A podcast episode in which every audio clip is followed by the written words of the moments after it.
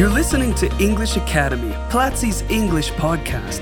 Learn about different topics as you improve your English listening skills. Join Platzi and have access to courses on product design, audiovisual production, data science, business, English, marketing, and more.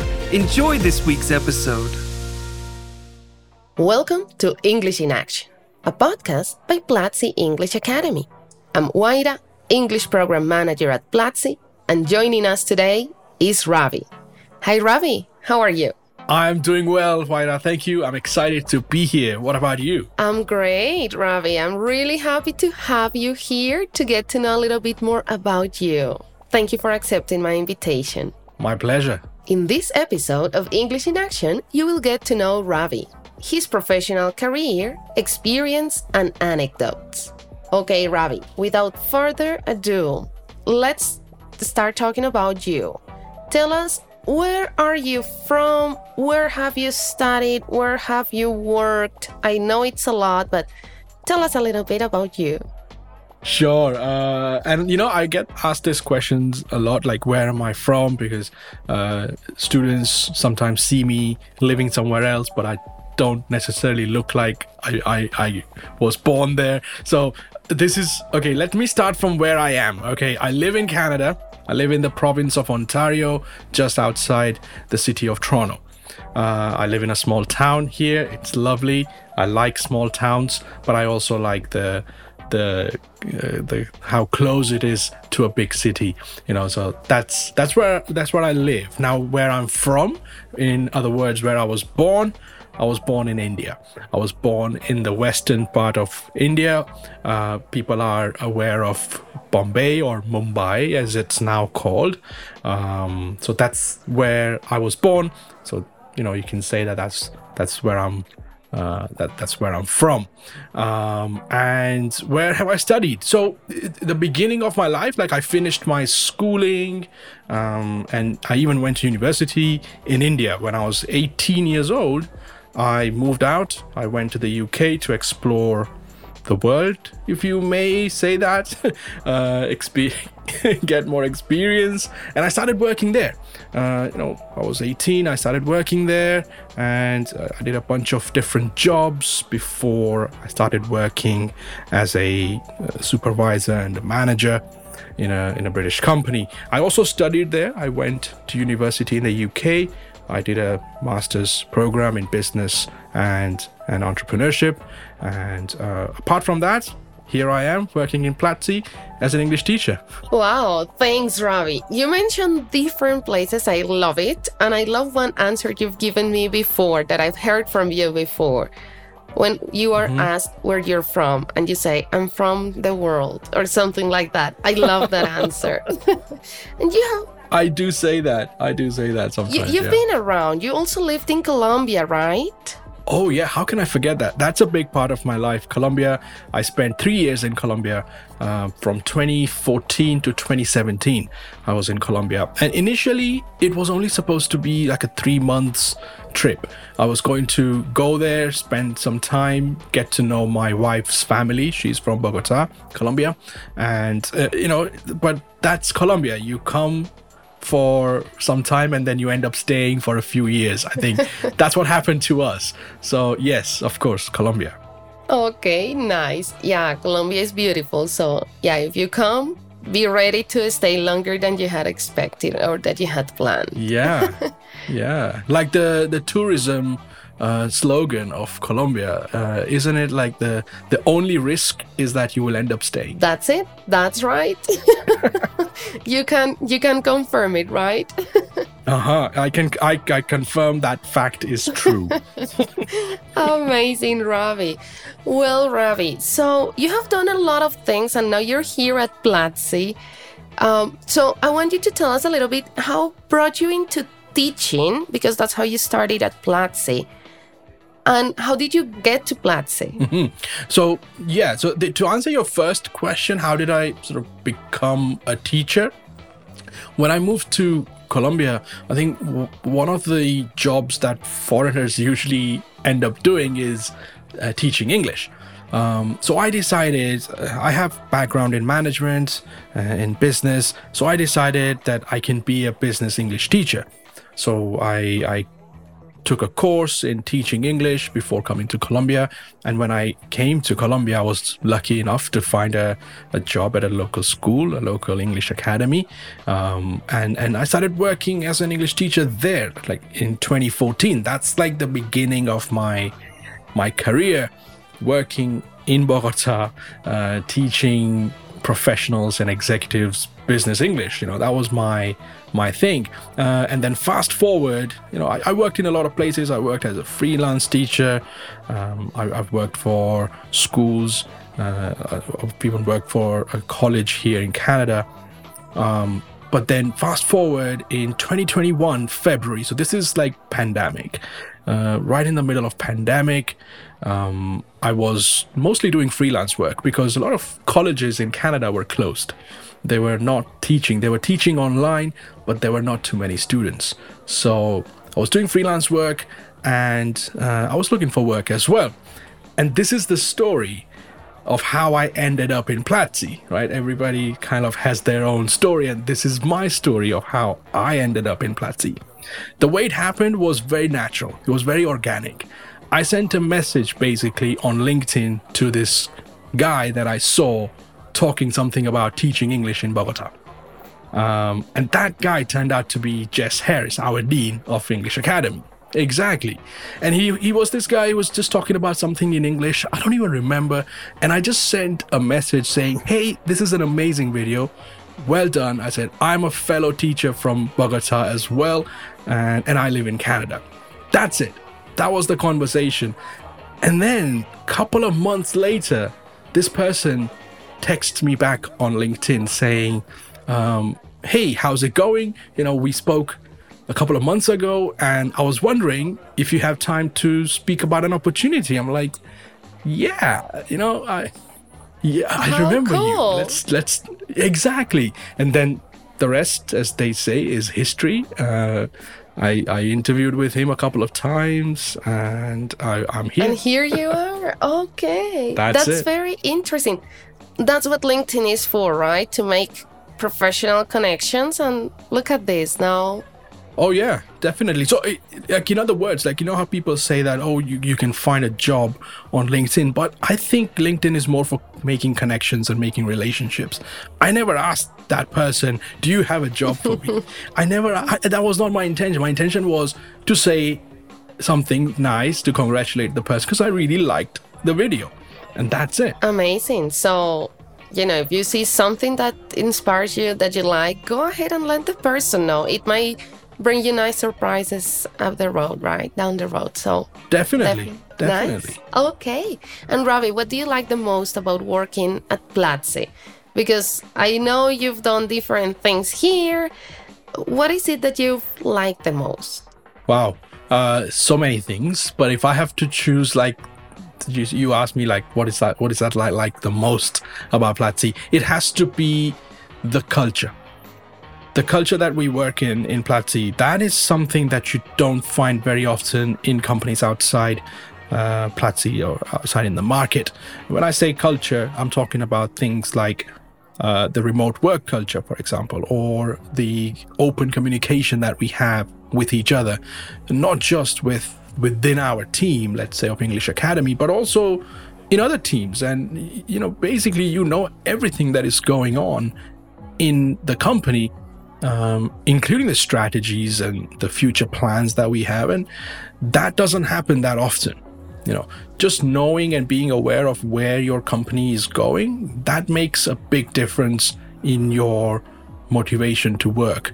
And that I think is probably for me the most um, important. But there are other things like remote work. I love it. uh, working in a in a team like Platzi English Academy. I love it. You know, everybody's everybody's so supportive and collaborative and all those things. Okay, I agree with you. I agree with you. And what about teaching? What is it? Uh, what do you like the most about your journey as a teacher? Sure. So this is something that is I, I never expected this because before Platzi, I was in this, in a sense, a traditional English teacher where you teach students, right? You you teach a class, you probably have a book, you have a syllabus, you follow that syllabus. I mean, even in Platzi, we have all those things. Um, we we have a structure, but you can say that my career evolved in Platzi, as in we record courses, right? We record content for our students.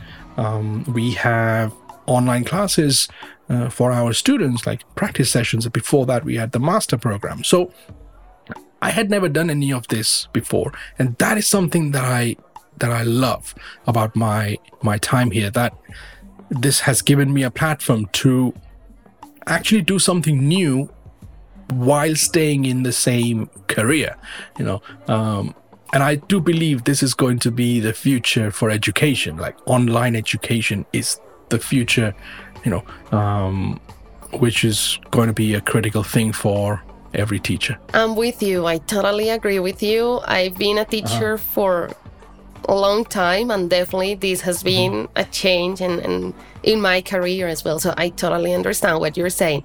And you make me remember now that you talk about online education that Cesar and John recorded a podcast about it.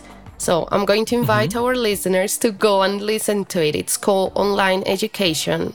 Don't remember the full name, but they talk about it and how it is evolving and how it can be the future. And yeah, I'm with you. I think it's the future of education. It opens many possibilities, mm-hmm. right? Yeah, definitely. Yeah. Definitely. And now we can have, you know, just that you are in Canada, but all our students in Latin America, around the world, can take advantage of your teaching skills, of your knowledge, of you to learn, right? You don't need to be in the same country as our students are to be able to impact their lives. And I think that's amazing. Yeah, I agree. I mean, the impact is massive because we, we have thousands of students in in at least how many i don't even know how many countries but so many countries um, and and you know you, you just increase the scope of your impact in a place like Platzi. Absolutely. Amazing, Ravee. Okay, Ravee, thank you for sharing with us your background. Now, I want us to play something with our audience. I want you to mm-hmm. share with us three facts about you, but one of them won't be true. And let's see if we can guess. I'll try to guess, and our audience will try to guess. All right. Okay. All right. So three facts about my life, but uh, two of them are true and one of them is a lie. That's All right. correct. All right. Okay. Let's do it. Let's do it. So the first one, let's go for. Okay. My first job was selling shoes. That's the first fact. Okay. The second fact is I don't have any siblings. In other words, I'm an only child. I don't have any brothers or sisters, right? Siblings. And the third fact is uh, okay, let's go with that one. I have never drunk whiskey in my life. I don't know how it tastes. So that's the third fact. Okay, this is interesting, Ravee. So we are going to mm-hmm. think about it. Our audience, pay attention to the rest of the conversation. You might have clues there and stay mm. tuned to find out the answer. All right. Okay, so Ravee, you mentioned earlier that you've worked, um, that you studied business, right? Mm-hmm. Um, why business? What motivated you to study business? And what did you like about uh, that, about uh, the business world? Because you said you worked as a manager. So, what are your mm-hmm. biggest takes from that experience? Right. So, the first question, like, why did I choose the field of, of business or management to study? So, um, in, in my early career, I started working in for a, for a British company. It was a retail company um, in in the UK, and it was actually one of the biggest. And they really helped me grow my career in the business. The, so, I started as a part time employee working three hours every day, packing things in a bag. That's that was my like one of my first jobs. Um, but then soon, I think they realized that you know I want to grow, and they helped me grow, become a supervisor. I was uh, I had a team of like 15, 17 people working with me, and then they uh, trained me to become a manager. where I was managing a, a small store. So uh, that kind of really attracted me towards the world of management. And I thought to myself, I was in my late 20s, and I, I realized that I had to do something that can help me grow my career in management. Uh, and that what kind of mo- that's what kind of motivated me to go back to school to study uh, management and entrepreneurship. That's what I chose because entrepreneurship is a is one of my passions as well. You know, all about starting businesses and how the psychology behind starting businesses and the way entrepreneurs think and they take risks and the way they lead people and all these things they really excite me. So that's the reason I I chose that field and and what I learned from it. Let me tell you, that experience has been one of the defining experiences of my life in that that it didn't really help my career a lot because I, I was still a manager. It helped me become a better manager. It didn't give me, a, I, I was thinking, oh, maybe I'll get a pay rise or I'll get a better job. That didn't happen. But what happened was it made me a very analytical thinker. It gave me frameworks to work in and it gave me ideas to implement in my in my career. Um, which which was a you know defining moment like i said even today i look at things from that those angles I, I research things before I jump into them. Um, I like to read about those things still. So it kind of defined me as a as a person. That was like the biggest learning um, experience from that. And personally, um, in my personal life, I met my wife at the university. So uh, you know, amazing. that that's always a, a good thing, right? yeah, that's that was a nice thing. Like, uh, okay, I started dating this this girl from Colombia, and you know, I had never had friends from Colombia. I made a bunch of friends. We started hanging out, and we dated, and then we got married, which was crazy. Um, so yeah. Yeah. Did you know about Colombia before? What did you know about Colombia before you met her? Oh, this is embarrassing. I didn't honestly, like that part of the world was quite closed for us. Like we didn't know, like we know like uh, football teams from South America. Like we, you know, uh, you know big teams like Argentina or uh, Chile, and you, you hear Brazil. You you see them playing. But apart from that, we didn't know much about what was happening in Colombia. And then we started hanging out with all these Colombians at university. And it was like, wow, this is a new world for us. They took us to restaurants, to Colombian bars, and salsa came into existence. of uh, course. Along many other things, like, I don't know, aguardiente came into my life. okay. Okay, that's that's beautiful. That's beautiful to have that opportunity to get to know about a new country. Uh-huh. You know, because of this one person and well, now you have lived here already because I am in Colombia, of course. If I, for those listeners who don't know, I live in Colombia. I am from Colombia. So it's good you had the chance to come and visit and, and fall in love a little bit with this country. So Oh yeah, one hundred percent. Amazing. And Ravee, I, I, have another question for you. You said that mm-hmm. you moved to England when you were 18, around mm-hmm. 18, right? Mm-hmm. That's still, I mean, you're already an adult at that, at least in Colombia. I know in mm-hmm. some countries you're not, but I don't know. In India, are you considered an adult at yes, 18 or 18, not? 18, yeah, that's when you are kind of like allowed to vote and allowed to drive, allowed to drink. So yeah, yeah. 18 is adult, yeah. Okay, good, good. So I mean, you are considered an adult there, but at that at that age. But still you're quite young, right?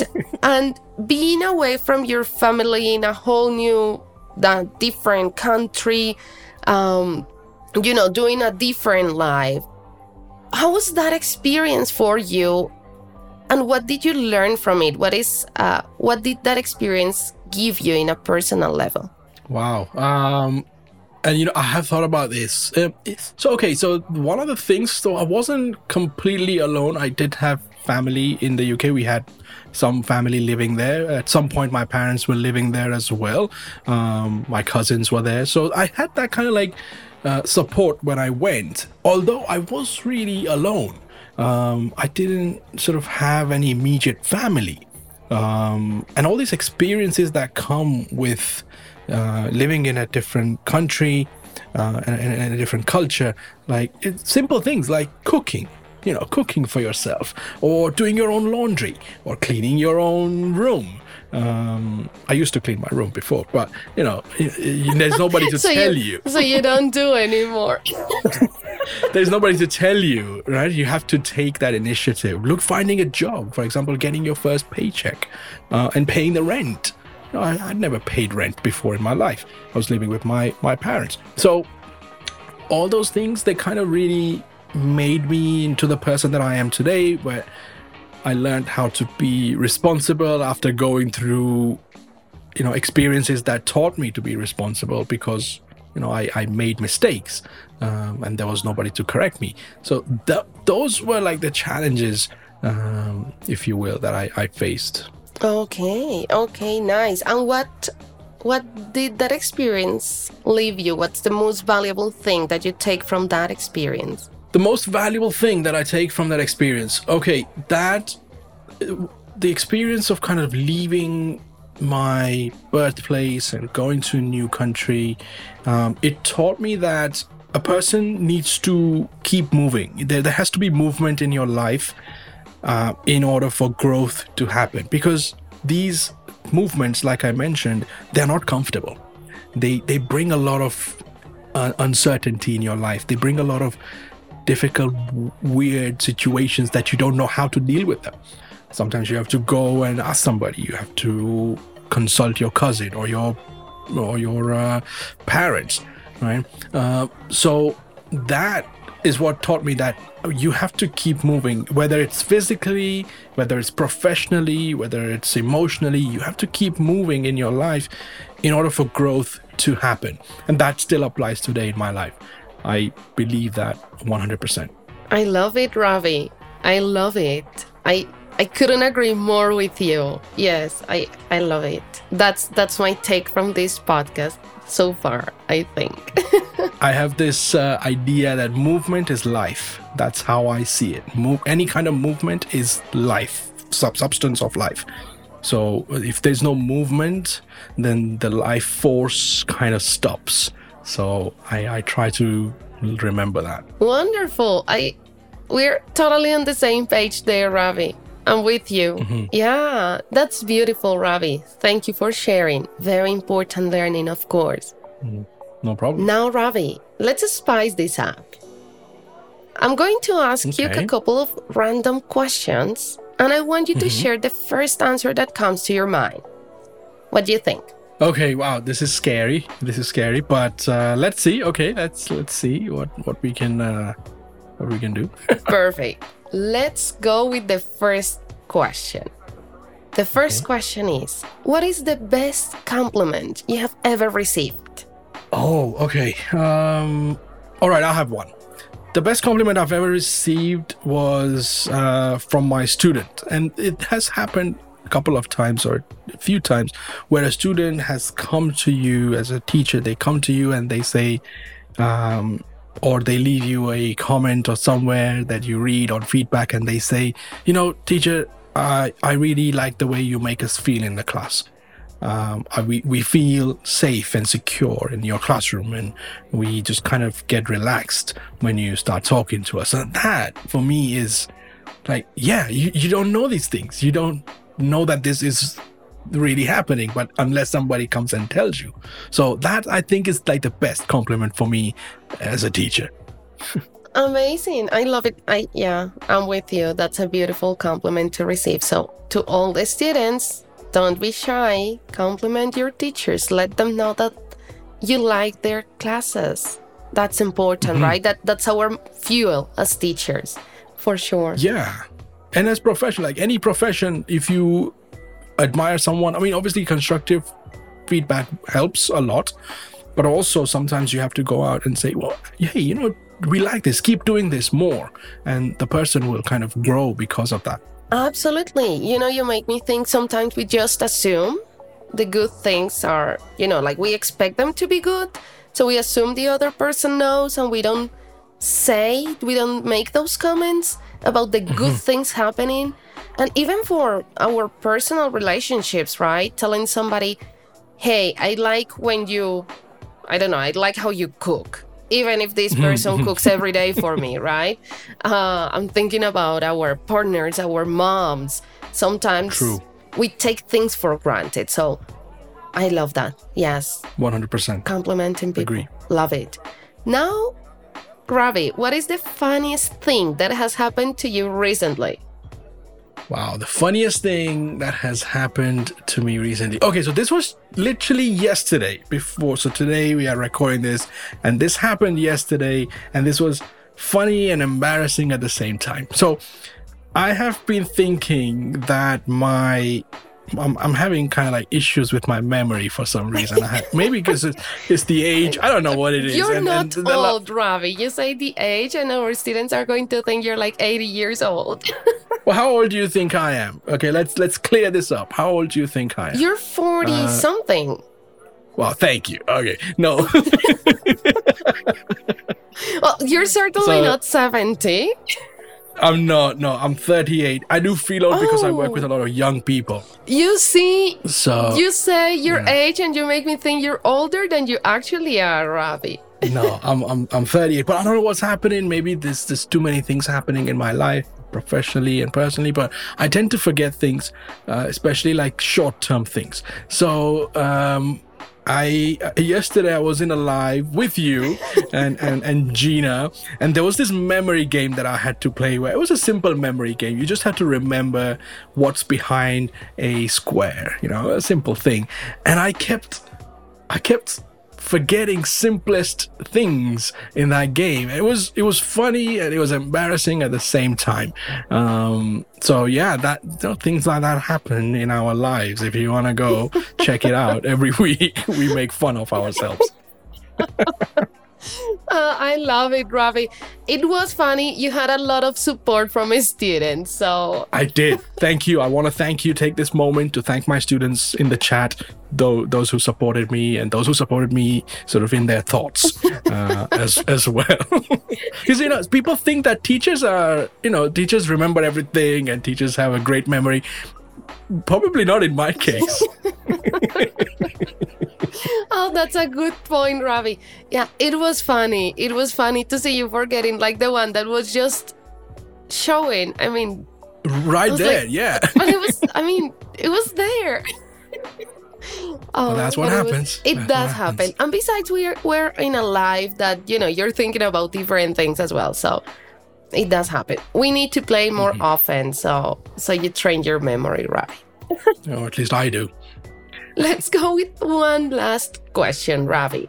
All right. If you had a time machine, would you travel to the future or back to the past? oh, a time machine and With only one would be trip. cool. So you don't say first to the past, okay. then to the future. No, only one trip. Okay, that's that's cool. Actually, having a time machine. But would I go to the past or would I go to the future? You know, I'm gonna go with the future because the past has already happened. You know what happened in the past, and everything that I am today is because of my experiences in the past. So, um, I don't want to go to the past to revisit things that have happened already. Uh, I want to go to the future where the possibilities are infinite right so maybe i want to go in the future and i don't know maybe check out the prices of bitcoin i don't know uh, and and come back and invest Like- uh, or something like that you know Okay. um, so future i'm gonna go with future based on that answer Okay, okay. You made me think of Back to the Future. the movie, you know? yes yes of course Okay, okay. That's that's good. Interesting. Well, Ravee, thank you so much. We've had lots of fun. Now, let's see if we can guess the false fact about you. Ah, yeah Yeah, So, can you remind us the three facts, please? Sure. So the first fact that I chose was my first job ever. Like my first job was selling shoes. Uh, the second fact was I don't have any siblings, which is brothers and sisters. Um, and the third fact was I have never drunk whiskey in my life. I don't know how it tastes. Okay, so. while you were talking about your family. I'll try to guess here. You mentioned parents, cousins, aunts, uncles, maybe, but you didn't say siblings there. So I'm gonna say that's true, and you're an only child. You okay, said you- yeah, you got me there. and you said your first job was in a retail store. I'm gonna guess that was a shoe store. There were shoes Uh, involved. No, no, actually, that was I said that was one of my first jobs. I was very oh, careful. one of you. Uh, okay, I was trying. To- That to... was it. Was a retail store that sold many things like electronics and other stuff. Okay. Well, I'm gonna say that the false fact is that you don't, you haven't tried whiskey, because I remember you talking about whiskey at some point. So I'm gonna say that's the false fact. You have Mm. tried whiskey. Okay, I do talk a lot about whiskey. Yeah, this is one of my uh, interests. I like I read a lot about whiskey and things, but maybe I have never tried it. I don't know. Well, probably, but I'm gonna say that's false, Ravee. Okay, yeah, you are right. Yes. Actually, yes, I have tried. I have tried whiskey a lot of times, and uh, you know, not not not that I'm an alcoholic or anything, but I just have a passion for you know the process of how whiskey is made, the kind of like uh, complex flavor profiles that they have, depending on where they are made. Like in uh, you know in different parts of Scotland, for example. Like I, I like Scot Scotch uh, whiskies um, where they are like if they're made on an island in Scotland or if they're made on mainland or highlands which are in the mountains. Uh, all this can have an effect on the flavor profile of whiskeys along with like the ingredients that they use some have flowers in them sometimes they have nuts and like uh, orange and yeah so I'm learning a lot here. I'm like, I didn't know all this. We should record a podcast about whiskey. Uh, uh, maybe, yeah. So yeah, it, it's actually one of my passions. That's that's the, the the that was the lie that I've never drunk whiskey. I've actually tried many different kinds of whiskeys, and I, uh, it's like you can call me an aficionado, you know, uh, in in in like amateur at least, um, talking about whiskeys. nice. Okay, that's interesting. I know nothing about whiskey. Like I don't even Oh, like whiskey. But uh you know that's because you haven't tried, you know, whiskeys with me. So next time we are together, I'm gonna recommend a few. I'm up for it. Yes, I'm up for it, Ravee. Amazing. So the first job you had was selling shoes. That was the fact, right? That's that's a true fact. Uh, when I was 18 years old, landed in London, uh, in the UK, and my first job ever was selling shoes. Um, not on the streets of London, of course. There was a store, there was a shop, and I sold shoes. That was my first job. And the second job was selling newspapers on the street. I was selling newspapers. Um, because I left. Like I didn't. I, I sold shoes for like six months, and I'm like, no, you know, I can do something else, and that something else was selling newspapers. I love that change, Ravee. Okay, can sell something How- different. That's a step. I don't know if it's a step up. Uh, maybe a step to the side, maybe. Maybe. maybe. Well, but those experiences are all valuable, right? They all teach us something. We get to know ourselves through all these experiences. So amazing. Well, Ravee, it's been a great pleasure. But before we go, I want you to share with our community some advice on how to keep your motivation for what you do for life. Right. Um, so we, we all have our motivations and our objectives of why we do things, right? When we say motivation, is the, the basic question is why are you doing something? And I think that is what is, is is your north star. In other words, that's something that you need to keep an eye on. Always reminding yourself why you are doing something. So if that is learning English, well, why am I learning English? What do I want to achieve? out of learning English, whether if it's a job or immigrating to a different country or studying in a different country, whatever that might be, you need to remember that motivation uh, always have to, if, if that means keeping it written down in your diary, if that means having it on a vision board in your bedroom or your bathroom, whatever works for you. If you forget that, then that means that you don't know the, the why. You know, the why is important. So that's my tip. To maintain motivation, remember what motivates you. Okay, amazing, Ravee. Thank you so much. And just to finish, where can our listeners find you?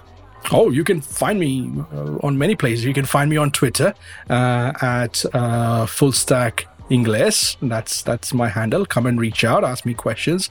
Um, if you want to learn something from me, come and find out uh, more on TikTok. You know, same same name. You can come and find me on Platzi platform. I have courses that uh, I have taught uh, beginner, intermediate, and advanced. Um, so yeah, you know, come and have a chat with me. Amazing, full stack English. That's how they uh-huh. find you. Amazing, everywhere. Okay. Yeah, yeah. Thank you, Ravee, and thank you for listening to English in Action. Next week, we will have a brand new podcast episode. Go to platzi.com slash personal stories and watch a free class. Till next time, bye. Bye, everyone. This was English Academy, Platzi's English podcast. Thanks for listening. Share this podcast if you liked it and let us know which topics you would like for us to discuss in future episodes by going on Twitter and using the hashtag Platzi English.